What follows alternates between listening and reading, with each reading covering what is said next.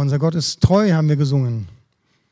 Gottes Treue zieht sich durch sein Wort, durch die ganze Bibel wie ein roter Faden durch. Und ich hoffe, durch dein und mein Leben, Leben genauso, dass du und ich, wir sagen können, ja, Gott ist treu und ich kann es bezeugen, als Zeuge sozusagen auftreten, weil ich Erfahrungen gemacht habe mit, mit einem treuen Gott, der trägt, der auch in schweren Zeiten trägt. Und äh, ich weiß nicht, wie wer es empfindet, aber wir leben zumindest in besonderen Zeiten. Für manche sind sie schwere Zeiten, für andere vielleicht weniger schwer. Ich kenne auch Leute, die, die sagten, oh, das war tolle, die Quarantänewochen oder was weiß ich, Isolationswochen, das war eine tolle Zeit, ganz entspannt. So entspannt äh, hatte ich schon lange nicht mehr gehabt. Ist nicht für alle so. Ja, egal, schwierig oder nicht schwierig, Gott ist da und er ist treu. Deswegen die Botschaft heute, lauf nicht weg oder gib nicht auf, wenn es schwierig wird. Also lauf nicht weg und gib nicht auf, wenn es schwierig wird. Ich denke, also ich brauche heute nicht, sie braucht heute nicht zu strecken, aber ich denke, wir sind als Menschen alle so gestrickt, dass wir gerne Schwierigkeiten aus dem Weg gehen und wenn es schwierig wird, dann versuchen wir das irgendwie zu kompensieren. Vielleicht wegzulaufen aus der Situation oder aufzugeben. Und wer hatte nicht schon mal den starken Wunsch verspürt, aus seiner Situation, aus seiner schwierigen Situation auszubrechen? Einfach davon zu laufen, einfach weg aus einer schwierigen persönlichen Beziehung. Es ist schon erstaunlich, wie schnell und wie, ja, abrupt heute auch Freundschaften, auch zwischen Mann und Frau oder Freundin zu Ende gehen. Nur weil es, weil es ein bisschen schwierig ist. Diese Woche sagte einer, ein junger Mann, den ich eigentlich als äh, Kunden hatte ich äh, Achtung vor ihm, habe ich auch. Und äh, gut, nicht verheiratet, aber mit, schon lange mit einer Freundin zusammen und eigentlich wollten sie zusammen sogar jetzt was kaufen, eine Immobilie für seinen recht jungen Betrieb und jetzt äh, ist sie ausgezogen, musste sie ausgezogen. Und er sagte dazu nur, ja, er muss sich konzentrieren halt, es kann nicht, er kann nicht beides, also er kann sich nicht sozusagen zerreißen, er möchte sich jetzt auf seine Arbeit konzentrieren und da ist kein Platz für Beziehungen. Schade, muss nicht sein. Ist mit Sicherheit auch nicht gut, auch für ihn nicht gut, ist aber Realität in unserer Zeit. Wer kennt das nicht? Schwierige persönliche Beziehungen, Ehe. Wer hat schon den Wunsch verspürt, aus einer Ehe auszubrechen, aus einer Familie, die vielleicht nicht einfach ist? Oder vielleicht auch einer schwierigen beruflichen Situation einfach hinschmeißen und weg, so schnell wie möglich weg. Und wir als Christen, wer kennt das nicht? Viele von uns oder manche von uns sind schon sehr lange in dieser Gemeinde. Und ich frage jetzt, wie gesagt, ich brauche braucht heute nicht zu strecken, aber ich behaupte mal, dass die meisten das Gefühl kennen, irgendwann mal, wenn es schwierig wird in der Gemeinde, am liebsten würde ich jetzt alles hinschmeißen und in eine andere Gemeinde gehen, weil es eben, es nervt, es ist schwierig und ich äh, möchte das nicht länger ertragen. Wer kennt das nicht? Oder wer aktiv ist im geistlichen Dienst, hauptamtlich, ehrenamtlich, wie auch immer, wer hat nicht schon den Wunsch gehabt, mir reicht's, jetzt reiße ich mich, nein, das, jetzt engagiere ich mich und wende so viel Energie auf und dann kriege ich nur Kritik zu, zu hören, keine Anerkennung, ich mache das nicht mehr mit, wer kennt das nicht? Dieses Gefühl oder vielleicht diese Gedanken auszubrechen, auch aus dem geistlichen Dienst, da wo Gott, wo du der Meinung warst, Gott hat dich dahingestellt und das ist dein Platz. Ja, und wir als Menschen, wir bewundern Menschen in Büchern, in Filmen, die dann solche kernige Sprüche von sich geben, zurückziehen oder aufgeben, liegt mir nicht im Blut. Mir auch nicht, sagt der andere. Oder Lieutenant John Dunbar sagt dann, das ist mein Posten, auch wenn ich ganz alleine hier, hier bin und ich halte es hier aus, weil das ist mein Posten. Ja, wir bewundern das und trotzdem wir selber haben, tun uns schwer damit, so zu handeln und auch so, ja, daran festzuhalten und auch so aus Überzeugung das zu tun und zu bekennen und dran zu bleiben. Aber eine gute Nachricht, wir sind damit in guter Gesellschaft mit Männern und Frauen der Bibel, die auch genauso empfunden und oft auch reagiert haben, nämlich den Wunsch wegzulaufen, aufzuhören, aufzugeben, auszubrechen. Und einige davon, von diesen Menschen der Bibel, schauen wir uns heute an. Und vor allem schauen wir uns auch an, Gottes Weg mit ihnen zurück, wie Gott sie wieder auf den rechten Weg, sage ich mal so, zurückgeführt hat. Menschen der Bibel, die versucht haben, wegzulaufen, aufzugeben, abzuhauen. Der Prophet Elia, 1. Könige 19, wir lesen sechs Verse, einige Stellen lesen wir heute, keine lange Bibeltextabschnitte. 1. Könige 19, die ersten sechs Verse. Ich lese aus der Schlachtübersetzung. Und Ahab erzählte der Isabel alles, was Elia getan hatte und wer, wie er alle Propheten mit dem Schwert umgebracht hatte. Da sandte Isabel einen Boten zu Elia und ließ ihm sagen, die Götter sollen mir dies und das tun, wenn ich morgen um diese Zeit mit deinem Leben nicht so verfahre, wie du mit ihrem Leben. Und als er das sah, machte er sich auf und ging fort, um seines Lebens willen. Und er kam nach Beersheba, das zu Juda gehört, und ließ seinen Burschen dort zurück. Er selbst aber ging hin in die Wüste, eine Tagesreise weit, und er kam und setzte sich unter einen Gingsterstrauch. Und er bat für sich den Tod und sprach, es ist genug, so nimm nun her mein Leben, denn ich bin nicht besser als meine Väter. Und er legte sich und schlief ein unter dem Ginsterstrauch. Und siehe, ein Engel rührte ihn an und sprach zu ihm, steh auf und iss. Und als er sich umsah, siehe, da war bei seinem Kopf ein, heißer, ein auf heißen Steinen gebackener Brotfladen und ein Krug Wasser. Und als er gegessen und getrunken hatte, legte er sich wieder. Elia, der große Prophet des Alten Testaments. Elia, der alleine hinstellen konnte für das ganze Volk und sagen konnte, wie lange wollt ihr auf beiden Beinen hinken? Ist Gott der Herr, dann folgt ihm nach. Ist Baal Gott, dann folgt ihm nach. Er konnte sich hinstellen und für seinen Gott eintreten. Und nach seinem größten Erfolg, nach, seiner größten, nach seinem größten Sieg passiert ihm das. Aber das ist rein psychologisch oder rein physisch auch rein recht menschlich. Wer kennt das von uns nicht, wenn, wenn wir gerade etwas Großes erfahren haben und gerade vielleicht auch einen großen geistlichen Sieg, dann als Resultat stellt sich irgendwie eine Art ja, Ermüdung ein, eine Müdigkeit. Oder wir sind einfach fertig. Also die, die meisten oder viele Prediger, die ich kenne, die sagen nach einer, wenn sie gepredigt haben, dann sind sie den Rest des Tages erstmal fix und fertig. Oder zumindest einige Zeit lang.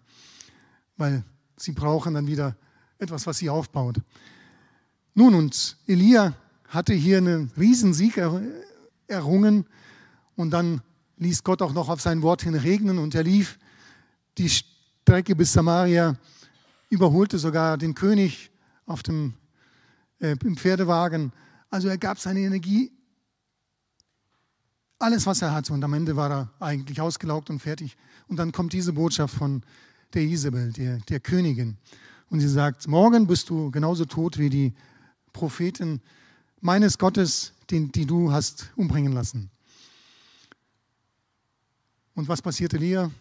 Er sagt, Gott, es ist genug, lass mich sterben, ich will nicht mehr. Ich weiß nicht, wie gesagt, wieder von uns, wer hat schon so gebetet, Herr, es ist genug, ich will nur noch sterben, es ist genug, nimm mein Leben, ich bin nicht besser als meine Väter. Ich bin nicht besser als andere, war auch nicht, aber was ist Gottes Antwort? Gott antwortet nicht direkt. Gott schickt seinen Engel und gibt ihm erstmal so eine Energy Food und das reicht für eine 40-Tage-Reise. Das ist schon was.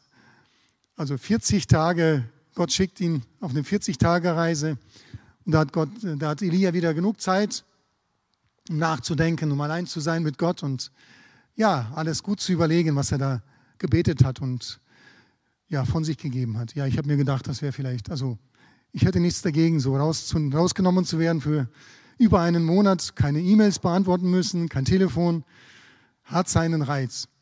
Also Elia, Elia geht 40 Tage zu Fuß zum Berg, zum Gottesberg und dort begegnet ihm Gott, aber nicht im Donner, nicht im Feuer, wie Elias vielleicht gewohnt war. Elia, der Prophet des Feuers, der hat auf sein Wort viel Feuer vom Himmel und ja, seine Feinde wurden verzehrt.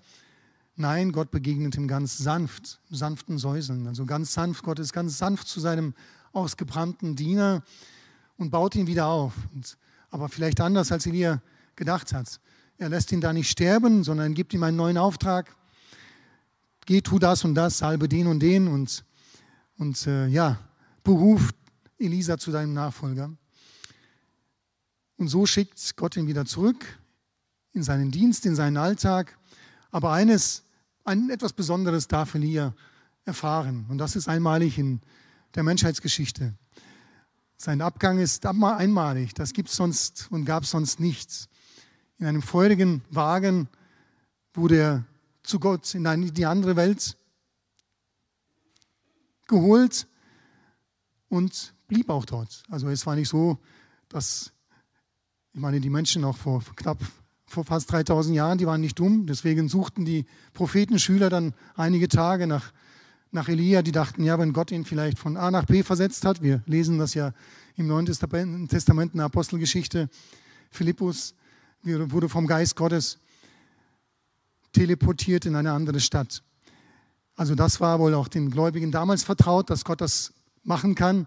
Aber nein, Elia wurde entrückt im feurigen Wagen, ja, in Gottes Welt. Sonst kennen wir das nur von Henoch aus dem Alten Testament, auf den ersten Seiten der Bibel, auf eine andere Art und Weise, wie gesagt. Und dann Jesus, der in den Wolken aufgefahren ist zum Himmel und versprochen hat, dass wir als seine Gemeinde, wenn er wiederkommt, dass wir genauso ihm entgegengehen werden. Also auch auf diese Weise diese Welt verlassen dürfen. Also Gottes Antwort auf, den, auf seinen ausgebrannten Knecht, Diener, Propheten war Energy Food für die nächsten 40 Tage, eine sanfte Begegnung, ein neuer Auftrag und ein Abgang, der seinesgleichen sucht. Gibt es nicht mehr, gab es nicht mehr in der, in der Menschheitsgeschichte und wird es wohl so nicht mehr geben, bis auf die Entrückung der Gläubigen. Dann lesen wir von einem anderen Propheten, Jona. Das ist einer der letzten Propheten im Alten Testament. Im ersten Kapitel, wir lesen die ersten drei Verse, Jona 1. Und das Wort des Herrn erging an Jona, den Sohn Amitais, folgendermaßen. Mache dich auf, geh nach Ninive, in die große Stadt und verkündige gegen sie, denn ihre Bosheit ist vor mein Angesicht heraufgekommen. Da machte sich Jona auf, um von dem Angesicht des Herrn weg nach Tarsis zu fliehen. Und er ging nach Jaffo hinab und fand dort ein Schiff, das nach Tarsis fuhr. Da bezahlte er sein Fahrgeld und stieg ein, und mit, um mit ihm und mit ihnen nach Tarsis zu fahren, weg von dem Angesicht des Herrn. Jona, wieder ein Prophet, es ist schon interessant. Früher dachte ich, die prophetischen, also die Propheten, die haben sozusagen in gleichen Abschnitten ungefähr im Alten Testament, in der Zeit des Alten Testaments gelebt und äh, gewirkt und uns das hinterlassen, was wir in der Bibel finden, im Alten Testament, die Prophetenbücher. Aber nein, die meisten Propheten, zumindest von denen wir Niedergeschriebenes haben, die lebten in einer sehr komprimierten Zeit. Das war die Zeit des Niedergangs in der Zeit der Könige, dann Gottes Gericht durch die babylonische Gefangenschaft. Da haben Propheten gewirkt, Daniel, Jesaja, Jeremia und so weiter. Und dann nach, die Zeit danach und dann, wie gesagt, mehr als 400 Jahre, dann war Funkstille, kaum Wirken Gottes und dann erst kam Johannes und Jesus als Messias. Also Jona ein später Prophet, aber trotzdem ein Prophet Gottes reagierte aber ganz anders als, als Elia. Die Propheten damals, und das ist heute im Wesentlichen nicht anders, die hatten in der Regel keine sehr angenehmen Botschaften. Sie mussten, wahre Propheten Gottes mussten leider oft dem Volk Gottes ihre Schuld vorhalten, ihre Sünde vorhalten und Gericht ankündigen. Das war bei allen Propheten so und auch bei Jona. Nur die Ausnahme bei Jona war, Jona hatte keine Lust dazu. Aber warum hatte er keine Lust? Ich denke, wenn wir das Buch Jona ist ja ein kurzes Buch, kannst du zu Hause nachlesen, reicht dir wahrscheinlich eine halbe Stunde. Er hatte kein Problem damit, Gottes Gericht anzukündigen und erst recht nicht gegenüber heidnischen Völkern. Nineveh, die große, die große Stadt, heidnische Stadt mit, lesen wir, 120.000 Einwohnern. Er hatte damit kein Problem, aber er kannte seinen Gott und damit hatte er ein Problem, weil er erfahren hat, dass Gott zwar Sünde und Schuld nicht einfach tolerieren kann und wenn Ungerechtigkeit geschieht, kann Gott nicht einfach drüber hinwegschauen, aber Gott möchte eigentlich, dass Menschen umkehren und dass Menschen zu ihm zurückkehren, dass sie bereuen, ihre Schuld, ihre Sünde bereuen und dann zieht Gott sehr gerne seine Ankündigung auch seine Gerichtsbotschaft zurück. Und das wusste Jona. Und darauf hatte er keine Lust gehabt. Er hatte keine Lust, als Depp dazustehen. Jetzt bringt er eine Gerichtsbotschaft. In 40 Tagen wird Nineveh untergehen. Und dann weiß er schon im Hinterkopf, ja, aber wenn sie das glauben und umkehren, dann wird mein Gott wieder einen Rückzieher machen. Und das finde ich nicht richtig, das finde ich nicht gut. Wie stehe ich denn da als Prophet? Und das wäre der Grund eigentlich, warum, Gott, warum Jona weglaufen wollte und auch weggelaufen ist, eigentlich dumm, würden wir sagen. Wie kann man vor Gott weglaufen? Aber vielleicht war das einfach ein Protest. Er wusste natürlich, denke ich auch, dass man vor Gott nicht fliehen kann. Und doch versuchte er es, sozusagen, ich protestiere, ich mache da nicht mit. Und geht es nicht allen, nicht uns allen als Christen so, wenn wir versuchen, vor Gott wegzulaufen, wenn wir denken, ja, ich hau jetzt ab und vergesse Gott und ja, er wird mir bestimmt, er wird mich bestimmt auch vergessen. Aber Gott lässt nicht locker. Wir lesen weiter, Kapitel 2. Gott schickt einen großen Fisch und Jona darf drei Tage und drei Nächte im Bauch des Fisches verbringen, stirbt da nicht, sondern wird nach drei Tagen und drei Nächten wieder ausgespuckt an Land. Ein Wunder, wobei ich habe gelesen, es gab auch andere Fälle in der Geschichte, wo Menschen überlebt haben, dass sie von einem Fisch sozusagen verschluckt und dann wieder rausgekommen sind. Aber im Bauch des Fisches muss Gott, muss, muss Jona erkennen, dass Gott stärker ist und dass Gott ein Recht hat, so zu handeln und dass Gott ja auch ein Recht hat, mit seinem Propheten und Diener, ihn dahin zu schicken, wo er hin will und Jona sich nicht verweigern darf. Und wenn wir sein Klagelied dann lesen im zweiten Kapitel, dann beginnt es zwar mit einer Klage, aber es endet schon mit Gottes Lob. Das ist, das ist Gottes, Gottes Weg mit Jona gewesen, auch ein Sinnbild auf Christus. Jesus sagt dann selber zu seinen Zuhörern, besonders zu den, zu den Pharisäern, euch wird kein anderes Zeichen gegeben als das Zeichen des Propheten Jona drei Tage, drei Nächte und dann wird der Sohn des Menschen auch verstehen. Jona erkennt, Gott ist stärker, dass Gott es gut meint mit den Menschen, das sollte ich akzeptieren und am Ende lobt er Gott und wird ins Leben wieder befördert von dem Fisch durch Gottes Befehl. Ja, wie gesagt, auch wir können als Menschen versuchen, wie Jona, als Menschen, die Gott kennen, vielleicht auch als Diener und Dienerinnen Gottes, versuchen, ja, auszubrechen. Und äh, obwohl wir wissen, das ist eigentlich sinnlos und Gott ist stärker und man kann vor Gott, man kann Gott nicht entfliehen und doch versuchen wir es. Ich kenne persönlich einen guten Mitarbeiter bei uns im, äh, bei der Intermission, ich kenne ihn, ich würde nicht sagen, dass wir Freunde sind, aber wie gesagt, ich kenne ihn eigentlich relativ gut. Er ist etwas jünger als ich. ja, der ein Sohn, Sohn, Sohn eines Pastors oder Missionars und hat auch natürlich äh, sein gestiegenen geistlichen Dienst. Das Problem bei ihm war, oder bei ihm als Paar, sie konnten keine Kinder bekommen. Und äh, ich denke, das leidet, da leidet, leiden beide drunter. Und äh, er hat, weiß ich nicht, ob er mehr drunter gelitten hat als seine Frau. Jedenfalls eines Tages ist er mit einer anderen Frau abgehauen. Und zwei Jahre blieb er von der Bildfläche verschwunden.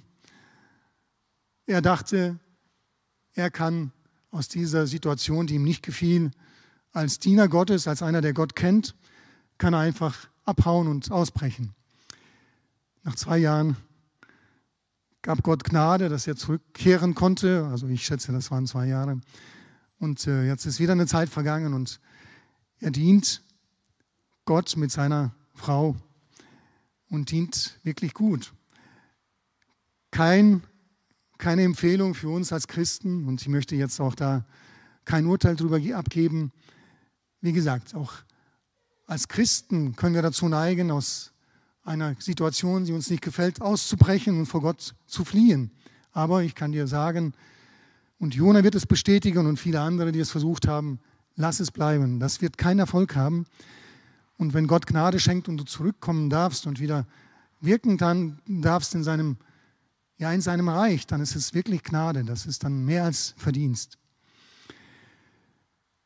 Soweit zu Jona. Aber dann gab es noch andere, die es versucht haben und auch getan haben. Allerdings auch zu Recht. Von David lesen wir in 1 Samuel 21, die Verse 11 bis 16. 1 Samuel 21, Verse 11 bis 16.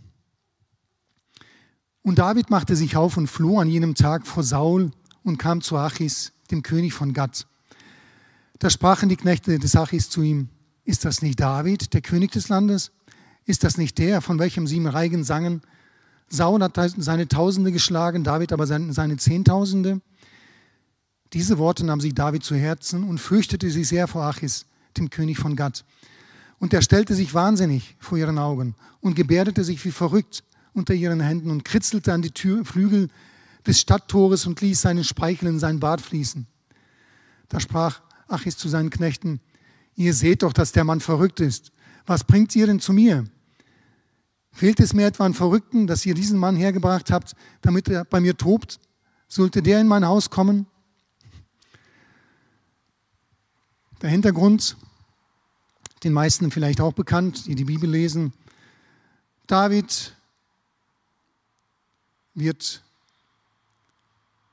von Samuel zum König gesalbt. Das war schon eine gefährliche Situation, weil Saul, der, von, der erste König von Israel, Gott ungehorsam war und Gott durch Propheten Samuel ihm sagen musste, du hast es, ja, Du hast die Grenzen überschritten, die Gott dir gesetzt hat. Du warst ungehorsam und du, bist, du hast nicht wirklich bereut und Gott wird dich ersetzen. Und das ist das Schlimme an der Macht, dass sie, ja, dass sie auch so einen Anspruch auf den Menschen erheben kann. David, da Saul, es gibt ja andere Menschen, die sagen, die würden sagen, okay, kein Problem. Ich habe immer noch genug Geld, dass mein Lebensabend okay ist. Aber die meisten, die Macht geschmeckt haben, leider in der Weltgeschichte, auch heute, die geben sie nicht gerne ab. Und genauso Saul. Und selbst als David sein Schwiegersohn wurde, selbst dann und der, der beste Freund seines Sohnes, selbst dann oder gerade dann, das war schon die Zeit, wo Gottes Geist von Saul gewichen ist und ein böser Geist ihn plagte, dann versucht, dann hat David, Saul versucht, David umzubringen weil er dachte, so löst er das Problem.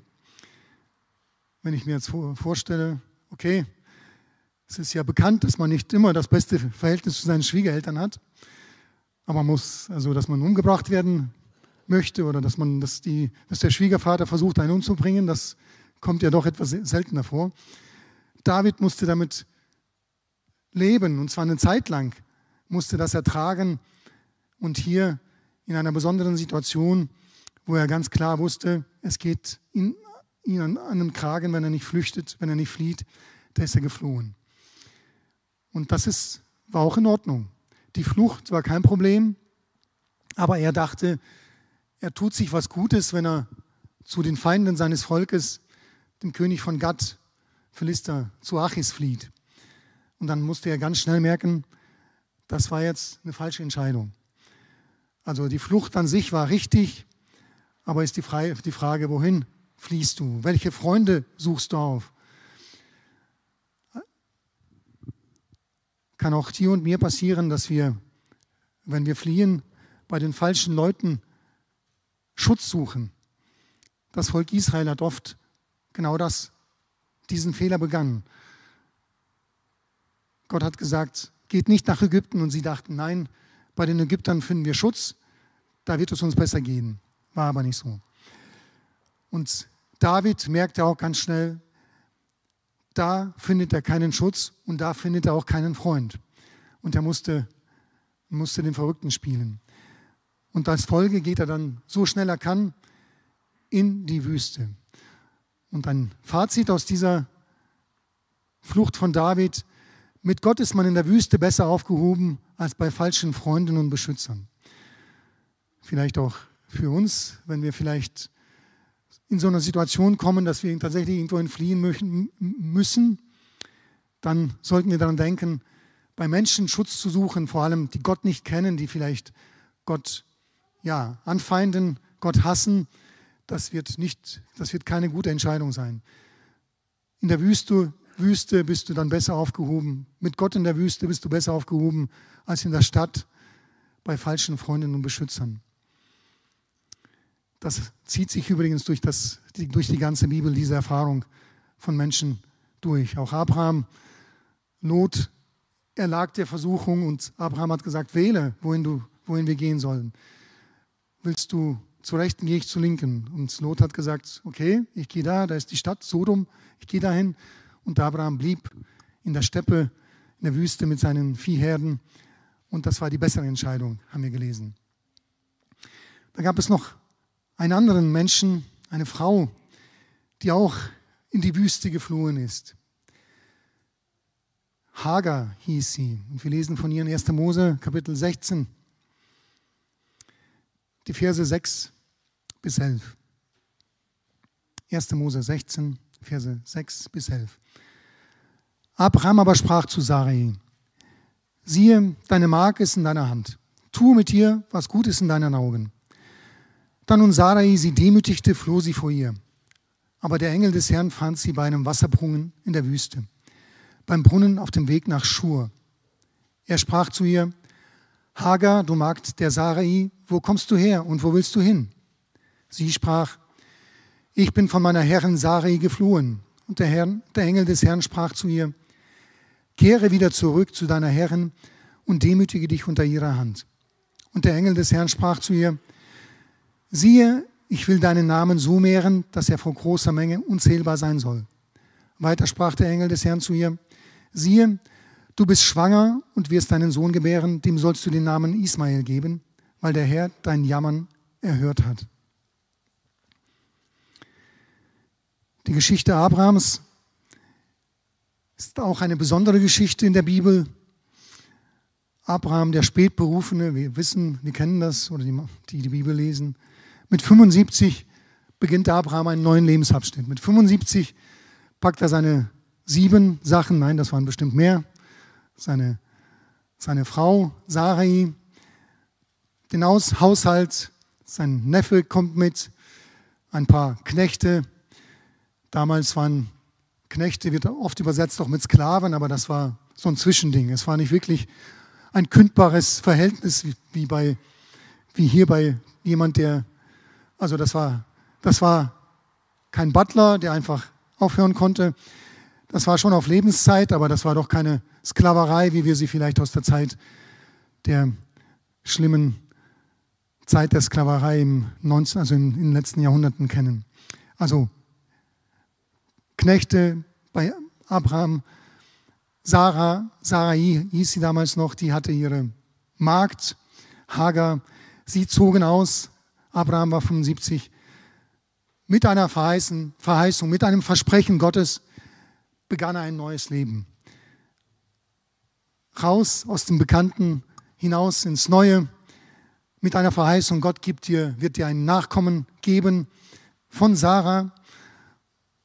Ihr werdet, gemeinsam ein Kind haben und ihr werdet, du wirst ein Vater vieler, vieler Völker werden.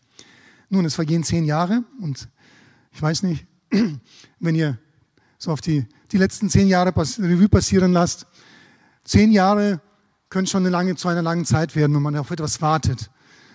Wenn man auf nichts wartet, dann gehen die zehn Jahre vielleicht schnell rum. Aber wenn man auf etwas wartet, was man sehnlichst erwartet, dann werden sie schon, können sie wirklich lang werden. Und den ersten Schritt macht hier die Sarah. Ich kann mir auch vorstellen, warum. Abraham war älter und trotzdem war er wohl noch fit und auch Mann genug. Und sie merkt, ihre biologische Uhr, die läuft langsam aber sicher ab. Und nach zehn Jahren tut sich immer noch nichts. Und da sagt sie zu ihrem Mann, okay, bist du sicher, dass du Gott richtig verstanden hast, dass wir gemeinsam ein Kind haben werden? Ich weiß nicht, ob das wirklich stimmt. Also zehn Jahre ist eine lange Zeit. Wir machen jetzt etwas. Wir helfen ein bisschen nach. Hier ist meine Sklavin oder beziehungsweise meine Magd, meine Dienerin. Mit ihr sollst du ein Kind haben und das wird dann unser Sohn sein. Für uns vielleicht eine unvorstellbare Situation, gut, ist auch gut so. Damals war das ein bisschen anders. Abraham gehorcht seiner, auf die Stimme, der Stimme seiner Frau oder gehorcht seiner Frau und die Hagar wird tatsächlich schwanger und das Blatt wendet sich aber. Plötzlich, damals war Kinderlosigkeit ein Fluch und Kinder waren Segen. Heute hier im Westen geht das leider hier und da verloren, diese Erkenntnis. Vielleicht merken diejenigen, die europäischen Völker, die am Aussterben sind, Aussterben sind, irgendwann mal, dass Kinder tatsächlich ein Segen sind. Also, und Hagar fängt an, herabzusehen auf ihre Herrin. Ich bin schwanger, du bist es nicht, du kannst es gar nicht. Ich bin mehr wert als du. Ich bin jetzt ganz Frau und werde Mutter und du nicht. Und da sagte sich Sarah, nee, das lasse ich mir nicht gefallen. Und hat angefangen, sie zu ein bisschen ihr zu zeigen, wer das Sagen hat und ihr die Grenzen aufzuzeigen. Und, und äh, Hagar, wie gesagt, unkündbares Dienstverhältnis, sie flüchtet in die Wüste. Sie sagt, das muss ich mir nicht bieten lassen, das möchte ich nicht länger ertragen. Und ja, was sagt Gott zu ihr durch seinen Engel? Hagar, du musst dich unterordnen deiner Herrin, deiner, deinem Arbeitgeber, deiner Arbeitgeberin, ordne dich unter, bleib schon schön auf der Position, die dir, die dir von Gott her gegeben ist.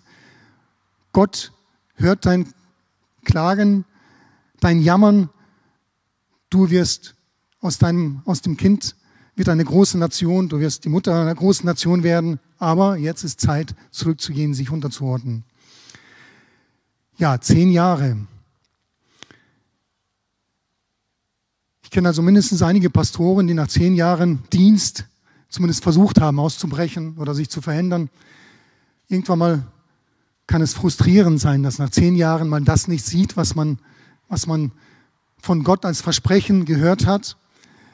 Abraham, wie gesagt, bekam, er ging los auf Gottes Versprechen hierhin und nach zehn Jahren passiert immer noch nichts.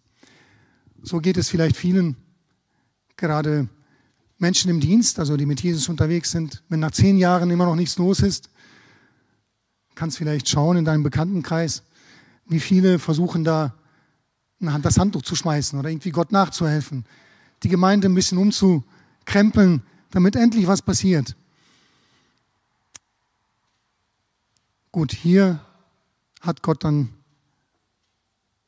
Abraham wieder gezeigt, dass seine Verheißung gilt. Auch zehn Jahre, auch eine lange Zeit von zehn Jahren ist bei Gott, kann bei Gott eine kurze Zeit sein. Und in diesem Fall waren es sogar mehr als 20 Jahre, die Abraham warten musste, bis die Verheißung sich erfüllt hat. Also für dich und mich, Jahre können lang werden, aber wenn Gott dir ein Versprechen gegeben hat, halt dran fest, warte, warte darauf, versuch nicht durch menschliche Methoden, durch menschliche Kunstgriffe das abzukürzen und halte dran fest. Und alle, die vielleicht sich bei Hagar wiederfinden, die versuchen auszubrechen aus vielleicht jetzt aus einer schwierigen beruflichen Situation, das kann auch dran sein. Also wie gesagt, eine berufliche Situation muss nicht, muss nicht lebenslang sein und muss nicht, du musst da nicht bis zur Rente arbeiten, aber wenn du weißt, dass da von Gott her dein Platz ist, dann frage, bevor du dich veränderst, frage besser Gott nach. Ich kann mich erinnern, nach der letzten Krise, das war die Finanzkrise, liegt schon jetzt mehr als zehn Jahre zurück, da gab es auch die Zeit, war der, da war der Staat sehr spendabel, da schmissen mit Geld, Überbrückungsgeld und so weiter nur, um sich, nur, nur so um sich. Und dann am Ende des Tages mussten auch einige, wie diesmal bestimmt auch, das Geld, das sie, zurück, das sie bekommen haben, zurückzahlen. Und da hatte ich eine sehr unangenehme Erfahrung. Ein Kunde, bei uns heißen sie ja Mandant von mir, um sich dann ein bisschen zu entschulden, hat er dann einfach gesagt, das landete dann bei bei der Staatsanwaltschaft. Ja, der Steuerberater hat alles gemacht. Und dann hat man versucht, mich wegen Beihilfe dran zu kriegen. Und das war für mich sehr unangenehm, ein ganzes Jahr lang. Und da hatte ich tatsächlich damit zu kämpfen, mit diesem Gedanken, auch diesem Wunsch, alles hinzuschmeißen und alles an den Nagel zu hängen, was ganz anderes zu machen. Also wir kennen das als Menschen, muss aber nicht richtig sein. Deswegen prüfe sehr gut, bevor du in so einer Situation eine wichtige Entscheidung triffst. Der Engel schickte Hagar zurück und sagte, demütige dich, ordne dich runter, Gott wird schon auch deine Wünsche oder deine Bedürfnisse stillen. Hat er auch getan. Das letzte Beispiel aus dem Neuen Testament, vielleicht nicht auf den ersten Blick so eindeutig und doch sehr markant. Timotheus. Wir haben von Timotheus zwei oder zwei Briefe an Timotheus, von ihm haben wir keinen Brief. Ein junger, junger Mann, zumindest soweit wir ihm in der Bibel begegnen, im Neuen Testament, ein Mitarbeiter von Paulus. Und äh, Paulus schreibt seine Briefe an ihn als Timotheus leitender Pastor in der großen Gemeinde oder damals eine, ja, eine wichtige Gemeinde, eine wichtige Gemeinde in Ephesus war. Und was schreibt Paulus an ihn? Ein Vers, 1 Timotheus 1, Vers 3. Da schreibt Paulus, ich habe dich ja bei meiner Abreise nach Mazedonien ermahnt, in Ephesus zu bleiben. Etwas, was man, dann, was man vielleicht schnell überliest. Und wir kennen die zwei Briefe des Antimotheus als Pastoralbriefe. Da schüttet Paulus sein Herz aus gibt viele Anweisungen, wie man handeln soll in der Gemeinde und so weiter. Aber er beginnt diesen Brief mit einer Ermahnung an Timotheus. Ich habe dich ermahnt, du sollst da bleiben, wo Gott dich hingestellt hat, in Ephesus zu bleiben. Ephesus, wie gesagt, war, die, war zu, der, zu der Zeit eine wichtige christliche Gemeinde, eine große christliche Gemeinde. Und Timotheus war da leitender Pastor, Leiter, egal wie man welches Wort man heute dafür verwendet. Und äh, Ausleger sagen, Timotheus war sicherlich ein sehr guter Hirte, also Pastor im Sinne, wieder, wieder von der Wortbedeutung her, Pastor bedeutet der Hirte. Er kümmerte sich um Menschen, er war sensibel, empathisch und deswegen, ja, einfühlsam, war auch anerkannt von den Menschen, von den Gemeindemitgliedern, aber auch diese Gemeinde war nicht ohne Probleme und vielleicht schlugen auch diese Probleme dieser Gemeinde vielleicht buchstäblich ihm auf den Magen, so dass Paulus ihn ermahnt in 1 Timotheus 5,23 auch etwas Wein zu trinken, weil wegen seinem Magen und seiner, seinem Unwohlsein. Also er war gesundheitlich nicht der fitteste. Und vielleicht auch die Tatsache, dass die Probleme ihm wirklich schwer zu schaffen machten, die, das schlug ihm wirklich auf den Magen. Und zwar wörtlich, nicht nur sprichwörtlich. Möglicherweise fühlte er sich auch überfordert. In dieser großen Stadt, damals eine bekannte Stadt, eine wichtige Stadt in der damaligen Welt, eine Stadt mit viel Götzendienst, lesen in der Apostelgeschichte, und sehr viel, sehr, eine sehr heidnische Stadt mit sehr viel Unmoral, die damit einherging. Vielleicht wollte er lieber zurück aufs Dorf, in eine kleine Gemeinde, beschauliche Gemeinde. Ich weiß es nicht. Jedenfalls gab es einen Grund, warum Paulus ihn ermahnt, er soll dort bleiben. Also wir haben ja hier einige Anwärter auf Pastorenstelle. Sven, Entschuldigung, wenn ich dich jetzt anspreche. Also wenn morgen der Ruf käme, Sven, du darfst, sobald du fertig bist, leitender Pastor im Gospel-Forum in Stuttgart wären. Wäre das was? wäre das eine Beförderung oder wäre das eher ein Schreck, Schreckensszenario? Also für Timotheus, Timotheus wollte da eigentlich weg und Paulus war sich aber sicher, das ist sein Platz und er musste ihn ermahnen, dort auch zu bleiben. Und wir lesen nicht, dass Timotheus abgehauen ist. Timotheus ist dort geblieben, hat seinen Dienst verrichtet und Gott hat seinen Dienst gesegnet. Aber wie gesagt, auch Timotheus hatte das Bedürfnis oder den Wunsch zu flüchten aus der schwierigen Situation, in der er sich wiederfand, obwohl es für andere vielleicht eine sehr erstrebenswerte Situation gewesen wäre. Ja, und das ist ja oft so, dass dass äh, die einen, die Posten, die ja, solche wichtige Posten für weniger geistlich reife Menschen vielleicht erstrebenswert sind und sie wollen unbedingt dahin Gemeindeleiter einer großen Gemeinde sein.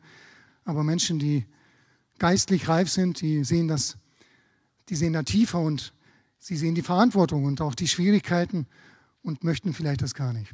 Und müssen von Gott ermahnt werden, dass sie das trotzdem dann ihre Aufgabe wahrnehmen, nicht flüchten, sondern dranbleiben.